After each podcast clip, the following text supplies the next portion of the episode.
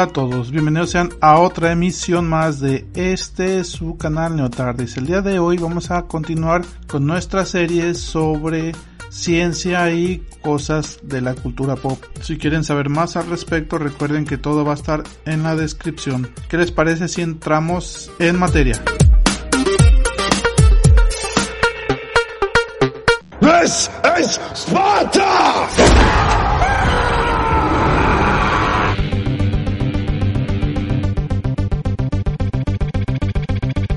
300 es una película de acción del año 2006, dirigida por Zack Snyder. Es la adaptación cinematográfica de la serie limitada de cómics del mismo nombre, de Frank Miller, la cual relata la batalla de las Termófilas.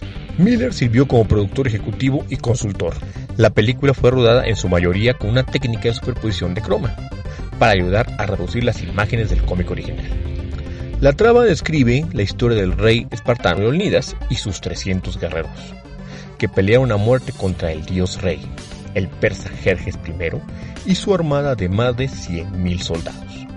Debido al furor de la batalla, la reina espartada, Gorgo, intentó conseguir el apoyo de Esparta por parte del Senado espartano. La, la historia es enmarcada por una narración en off del soldado espartano Dilius. A través de esta técnica narrativa, varias criaturas fantásticas se introducen colocando a 300 dentro del género de la fantasía histórica. En la película, 300 lanzan flechas al cielo y parece que tapan el sol. ¿Es posible? ¿Cuántas flechas harían falta? Veamos si esto es posible en la vida real, ya que en primera instancia parece ser bastante difícil conseguir esto. Intento o primer intento. Los arqueros de arcos largos pueden disparar entre 8 y 10 flechas por minuto. En términos de física, un arquero de arco largo es un generador de flechas con una frecuencia de 150 MHz. Cada flecha solo pasa unos segundos en el aire. Si el tiempo medio de una flecha sobre un campo de batalla es de 3 segundos, entonces alrededor de un 50% de los arqueros tienen flechas en el aire en un momento dado. Cada flecha intercepta alrededor de 40 centímetros cuadrados de luz solar, dado que los arqueros solo tienen flechas en el aire la mitad del tiempo. Cada uno bloquea una medida de 20 centímetros cuadrados de luz solar. Si los arqueros se amontonan en filas, con dos arqueros por metro y una fila cada metro y medio y una unidad de arqueros que es de 20 filas, 30 metros de profundidad, entonces cada metro de ancho habría 18 flechas en el aire. Estas 18 flechas taparán al solo alrededor de 1% del sol desde el campo de tiro. Creo que debemos mejorarlo. Intento 2. En primer lugar, podemos agrupar los arqueros más juntos, si están de pie con la densidad de una gran multitud. Podemos triplicar el número de arqueros por metro cuadrado. Es verdad que de esta forma disparar será extraño, pero es seguro que se las apañarán podemos ampliar el alcance de la columna de fuego a 60 metros. Eso nos da una densidad de 130 arqueros por metro. ¿A qué velocidad pueden disparar? En la versión amplia de la película, El Señor de los Anillos, la comunidad del anillo, hay una escena en la que un grupo de orcos atacan a Legolas y este saca y lanza flechas en una rápida sucesión, disparando a cada agresor antes de que ninguno le alcance. El actor que hace el papel de Legolas, Orlando Bloom, en realidad no podía disparar así de rápido, de hecho, él disparaba sin municiones. Las flechas se añadieron usando CGI, dado que al público le parecía que la velocidad de tiro era impresionantemente rápida, pero físicamente plausible. Podemos establecer un límite superior para nuestros cálculos. Supongamos que entrenamos a nuestros arqueros para reproducir la velocidad del disparo, obviamente que lanza Legolas, que son 7 flechas cada 8 segundos. En este caso, nuestra columna de arqueros, disparando la imposible cifra de 339 flechas por metro, seguirá tapando solo el 1,56% de la luz solar. Intento 3. Vamos a prescindir de las flechas por completo y a darles a nuestros arqueros ametralladoras Gatling. Se pueden disparar 70 flechas por segundo. Eso supone 110 metros cuadrados de flechas por 100 metros cuadrados de campo de batalla. Perfecto. Pero hay un problema. Aunque las flechas tienen un área transversal de 100 metros, algunas de ellas hacen sombra sobre otras. La fórmula para la fracción de cobertura del terreno por un gran número de flechas, teniendo en cuenta que algunas se superponen, es con 110 metros cuadrados de flecha, solo cubrirán dos tercios del campo de batalla. Dado que tus ojos comprueban el brillo en, una escala logarítmica, si se reduce el resplandor del sol a un tercio de su valor normal, se verá un poco oscuro. Pero desde luego no quedará tapado. Con una velocidad de disparo todavía más poco realista, podríamos hacer que funcionara. Si las armas dispararan 300 flechas por segundo, taparían el 99% de la luz solar que llegase al campo de batalla. Pero hay una manera más sencilla. Intento 4. Hemos estado suponiendo implícitamente que el sol está justo encima. Eso es lo que se ve en la película. Pero quizás esa famosa escena relataba un plan de ataque ejecutado al amanecer. Si el sol estuviera abajo en el horizonte oriental y los saqueros dispararan al norte, entonces la luz tendría que pasar a través de toda la columna de flechas, multiplicando potencialmente el efecto de la sombra mil veces. Por supuesto que las flechas no apuntarían a ningún lugar cercano a los soldados enemigos, pero, para ser justos, todo lo que dijeron era que las flechas taparían el sol. Nunca dijeron nada de dar a nadie. Y quién sabe, quizás frente a enemigo adecuado es todo lo que necesiten. Todos sabemos que Facebook es una de las redes sociales más grandes que hay en el momento y que técnicamente acapara gran parte de los perfiles que existen. Eso decirse que es una gran base de datos de las personas que existen actualmente. Y pensando en eso, llega la pregunta, ¿cuándo? Esto en el caso que llegara a ocurrir alguna vez, Facebook tendría más perfiles de personas Bien, acabo de recordar que el señor YouTube es un poco especial con la palabra que empieza con M. Así es que lo voy a sustituir por otras palabras. Tal vez algunas en un idioma muy soez y otro más elegante. Entonces, reformulamos la pregunta.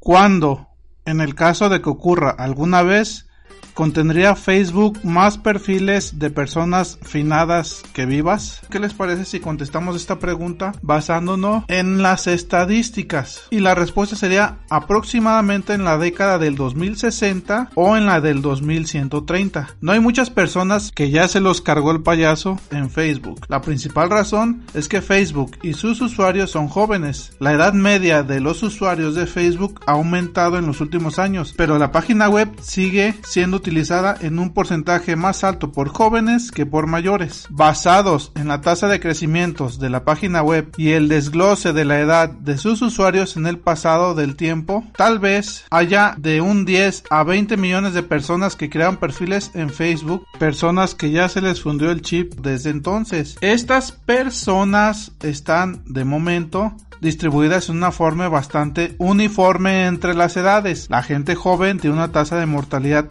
mucho más baja que la gente de 60 o 70 años, pero constituyen una parte considerable de las personas que ya valieron chetos de Facebook simplemente porque hay muchos de ellos que la utilizan. Ahora, en el futuro, alrededor de 290 mil usuarios de Facebook en Estados Unidos probablemente fallecieron en 2013. Un total mundial para el 2013 debe de ser de varios millones. En solo 7 años esta tasa de mortalidad se duplicará y en 7 más se volverá a duplicar. Incluso si Facebook cerrara el registro mañana, el número de moridos al año seguiría aumentando durante muchas décadas, a la vez que la generación que fue a la universidad entre el 2000 y 2020 envejece. El factor decisivo de cuando los fallecidos superarán el número de los vivos es si Facebook añade nuevos usuarios vivos, mejor si son jóvenes, lo bastante rápido para dejar atrás esta oleada de muertes por un tiempo. Vamos al Facebook del 2100. Esto nos lleva a una cuestión en el futuro de Facebook. No tenemos experiencia suficiente con las redes sociales para deducir con ninguna certeza cuánto tiempo durará Facebook. La mayoría de las páginas web han destacado y luego su popularidad ha ido decayendo gradualmente, así que es razonable suponer que Facebook seguirá en este patrón. En esa situación hipotética en la que Facebook empieza a perder participación en el mercado a finales de esta década y nunca se recupera la fecha de cambio de Facebook, la fecha en la que los que colgaron los tenis esperan a los vivos, llegará en algún momento alrededor del 2065, pero tal vez no lo haga, tal vez asuma un papel como el protocolo de control de transmisión, donde se convierta en un elemento de infraestructura sobre el que se construyan otras cosas y tenga una inercia del consenso. Si Facebook está con nosotros durante generaciones, entonces la fecha de cambio podría prolongarse hasta mediados de la centura del 2100. Eso parece improbable, nada es para siempre y los cambios rápidos han sido la norma para cualquier cosa constituida con la tecnología informática. Los cementerios están llenos de páginas web y tecnologías que parecían instituciones permanentes hace 10 años. Es posible que la realidad se encuentre en un punto intermedio. Tendremos que esperar para averiguarlo y saber cuál es el destino de nuestras cuentas. Facebook puede permitirse conservar todas las páginas e información indefinidamente. Los usuarios vivos siempre generarán más información que las personas que ya valieron chetos que la y las cuentas de los usuarios activos son las que tendrían que tener un fácil acceso. Probablemente ni siquiera si las cuentas de los que estiraron la pata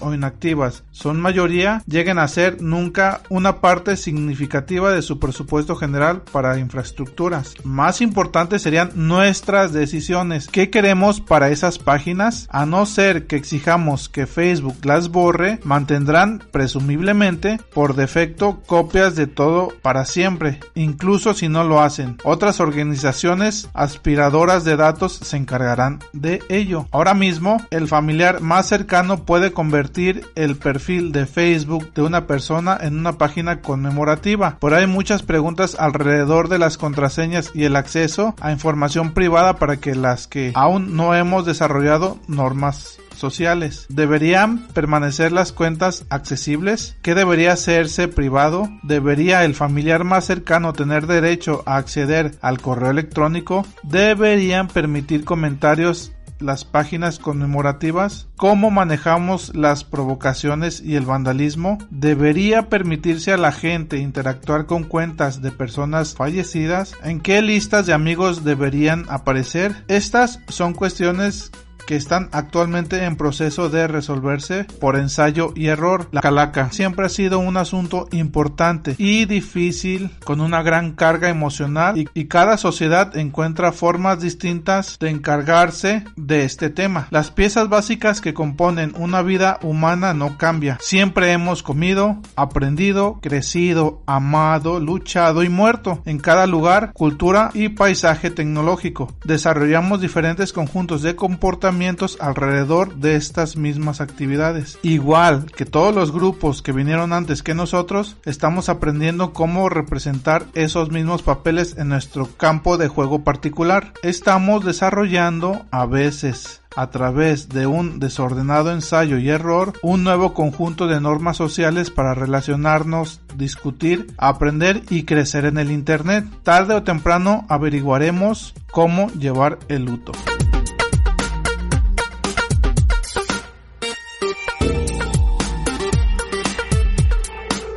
¿Qué les parece si dejamos a un lado lo que es esta red social que es Facebook y que gracias a ella estamos en comunicación con muchos de nuestros conocidos y amigos y vamos a otro aspecto de la vida social también? Como sabemos, Facebook nos ayuda a, entre comillas, acercarnos a nuestros conocidos, pero no es lo mismo platicar con alguien en Facebook a que invitarle un café y hablar sobre cierto tema. Esto me lleva a la siguiente pregunta, pero no sin antes decirles que visiten nuestro perfil en Facebook de Neotardis Radio. Recuerden que en la descripción están los enlaces para visitar a nuestra fanpage de Facebook. En ella se publica todo lo que tiene que ver con la cultura friki, cine, series, películas, todo eso y más. Les voy a dar unos segundos para que se suscriban.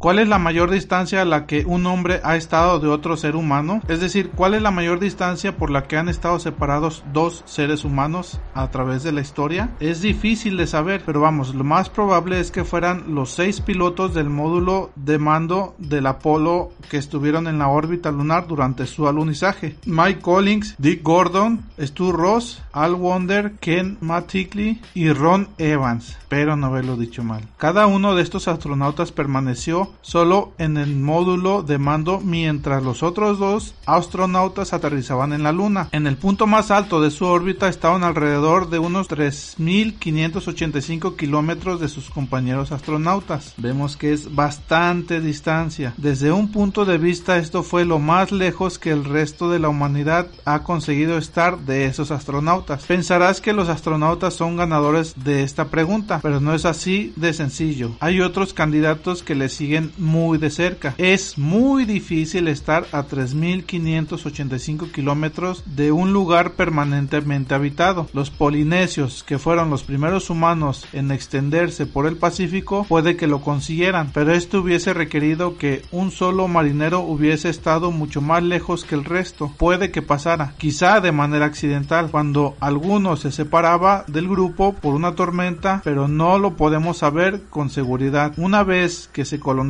el Pacífico, se volvió mucho más difícil hallar regiones de la superficie de la Tierra donde alguien pudiera lograr estar aislados a 3.585 kilómetros. Ahora que la Antártida tiene una comunidad permanente de investigadores es casi imposible. Durante el periodo de la exploración de la Antártida, unas cuantas personas han estado cerca de ganar a los astronautas y es posible que uno de ellos tenga el récord. Alguien que se aproximó mucho fue Robert Scott. Robert Falcon Scott fue un explorador británico que sufrió un trágico final. La expedición de Scott llegó al Polo Sur en 1911 solo para descubrir que el explorador noruego Roland Amundsen les había ganado por unos cuantos meses. El desalentado Scott y sus compañeros empezaron su regreso a la costa, pero todos murieron mientras cruzaban la plataforma de hielo de Ross. El último miembro con vida había sido durante poco tiempo una de las personas más aisladas de la Tierra. Sin embargo, él, quien quiera que fuera, todavía estaba dentro de los 3.585 kilómetros de distancia de otro ser humano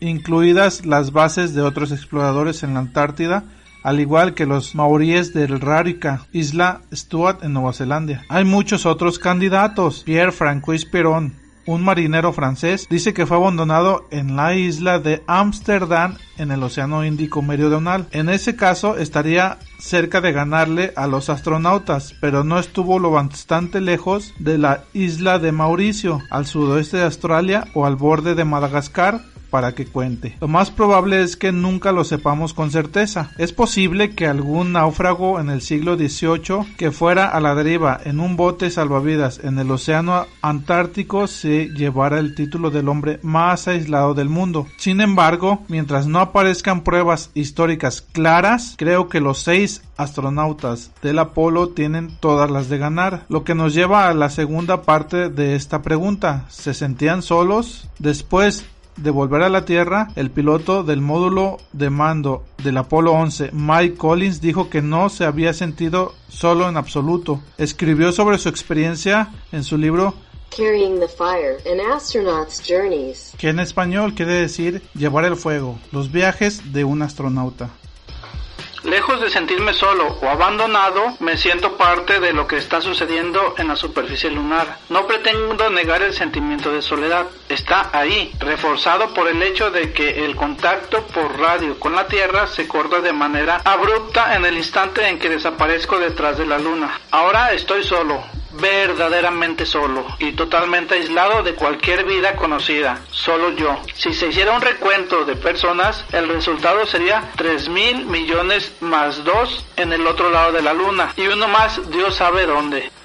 Al Wonder, el piloto del módulo de mando del Apolo 15, hasta disfrutó la experiencia. Una cosa es estar solo y otra sentirse solo. Ambas son cosas diferentes. Yo estaba solo, pero no me sentía solo. Mi experiencia previa había sido como piloto de caza en las Fuerzas Aéreas y luego como piloto de pruebas, y eso era sobre todo en aviones de combate, por lo que estaba muy acostumbrado a estar solo. Lo disfrutaba mucho. No tenía que hablar con Dave y Jim. En la parte trasera de la luna ni siquiera tenía que hablar con Houston y esa era la mejor parte del viaje. Los introvertidos lo entienden. El ser humano más solo de la historia estaría feliz de tener unos minutos de paz y silencio.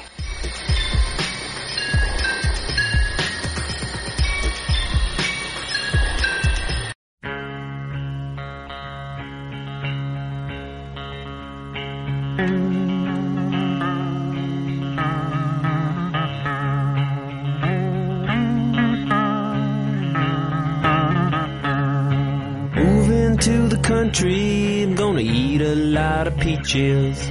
I'm moving to the country, I'm gonna eat me a lot of peaches. I'm moving to the country, I'm gonna eat a lot of peaches. I'm moving to the country, I'm gonna eat a lot of peaches. Peaches come from a can, they were put there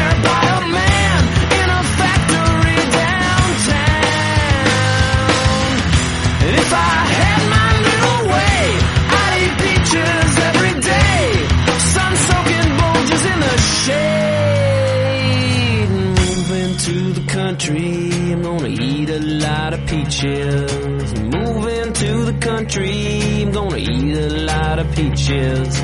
Moving to the country, gonna eat a lot of peaches. Moving to the country, gonna eat a lot of peaches. I took a little nap with the roots all twist. Squished a rotten peach in my fist. And dreamed about you, woman.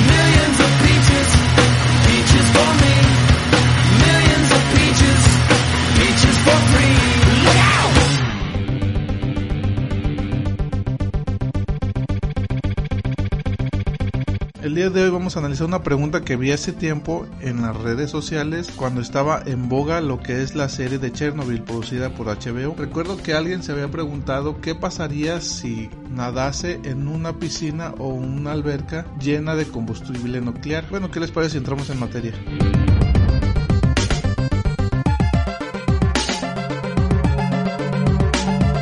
¿Qué pasaría si me baño en una piscina de combustible nuclear gastado? ¿Tendría que bucear en ella para recibir una cantidad mortal de radiación? ¿O cuánto tiempo permanecería salvo en la superficie? Bien, respondamos a esta pregunta. Suponiendo que seas un nadador razonablemente bueno, podrías sobrevivir a flote en el agua entre 10 y 40 horas. Llegando ese momento, te desmayarías del cansancio y te ahogarías. Lo mismo sucedería en una piscina que no tuviera combustible nuclear en el fondo. El combustible nuclear gastado es muy radioactivo. El agua es buena tanto para el blindaje contra las radiaciones como para su enfriamiento, por lo que el combustible almacena en el fondo de piscinas durante un par de décadas hasta que es lo bastante inerte para ponerlo en un contenedor seco. Todavía no nos hemos puesto de acuerdo en dónde dejar esos contenedores secos. Uno de estos días deberíamos solucionarlo, pero bueno. A continuación presento la geometría típica de una piscina de almacenamiento de combustible. El calor sería el gran problema. La temperatura del agua en una piscina de combustible puede alcanzar en teoría los 50 grados centígrados, pero en la práctica suele rondar entre los 25 y los 35 grados centígrados, más caliente que la mayoría de las piscinas, pero más fría que un baño caliente. Las barras de combustible más radioactivas son las que se acaban de extraer del reactor. En relación a los dos tipos de radiación que se desprenden del combustible nuclear gastado, cada 7 centímetros de agua la cantidad de radiación se divide por la mitad, basándonos en los niveles de actividad proporcionadas por Ontario Hydro en su informe. Esta sería la zona de peligro para barras nuevas de combustible. Si nadaras hasta el fondo, tocarías con los codos un depósito de combustible nuevo y nadaras de inmediato a la superficie, probablemente esto bastaría para matarte. Sin embargo, fuera del límite exterior podrías nadar lo que quisieras. La dosis de radiación central sería menor que la dosis normal de radiación de fondo que obtienes al caminar por los alrededores. De hecho, siempre que estuvieras debajo